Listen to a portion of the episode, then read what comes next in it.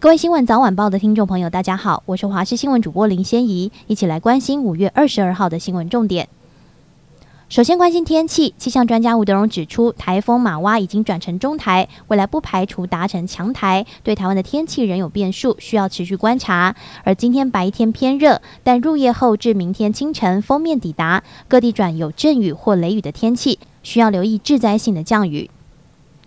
气象局长郑明典分享了美国国家环境资讯中心海温统计图，指出海温大幅度的变异很可能再引发一波全球性增温。联合国世界气象组织日前发布，有百分之九十八的几率，未来五年中至少有一年会是有记录以来最热的一年。而郑明年表示，一直都相信海洋有很大的热容，是地球气候稳定的基石。在二零一四年以后，海温几乎都持续超越标准差，代表原本统计上的气候基准已经明显改变了。这是个显著的讯号，很可能再引发一波全球性的增温。世界卫生大会 （WHA） 今天起一连十天在瑞士日内瓦召开，时值全球刚脱离 COVID-19 大流行危机，公共卫生新治理框架的讨论也是焦点。跨国公卫专家一致呼吁，经历疫情大流行后，国际合作必须更包容。台大公卫学院教授陈秀熙指出，WHO 在五月初宣布解除 COVID-19 为国际关注的公共卫生紧急事件，意味着人类与病毒的战争正在完结。但新的全球卫生改革如何保证不再重蹈覆辙，建立治理机制，是亟待解决的问题。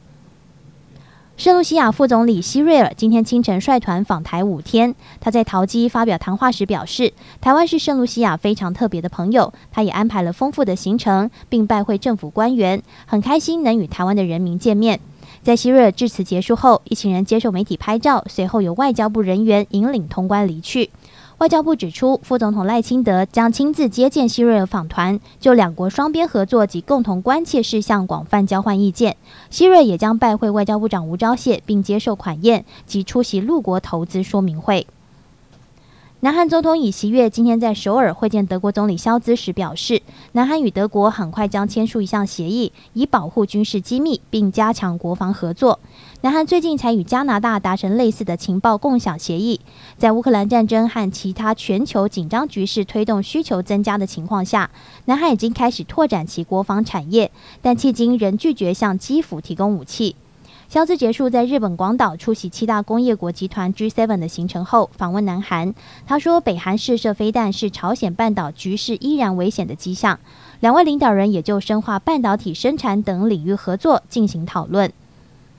南非豪登省卫生当局今天表示，该国首都普勒托利亚周遭爆发霍乱疫情，已经夺走至少十条人命。敦促民众要格外留意。当局表示，十五号开始至今，已经有九十五人出现包括腹泻、胃痉挛、恶心等霍乱症状，前往当地医院就诊。另外，病逝者包括一名三岁儿童及九名成人。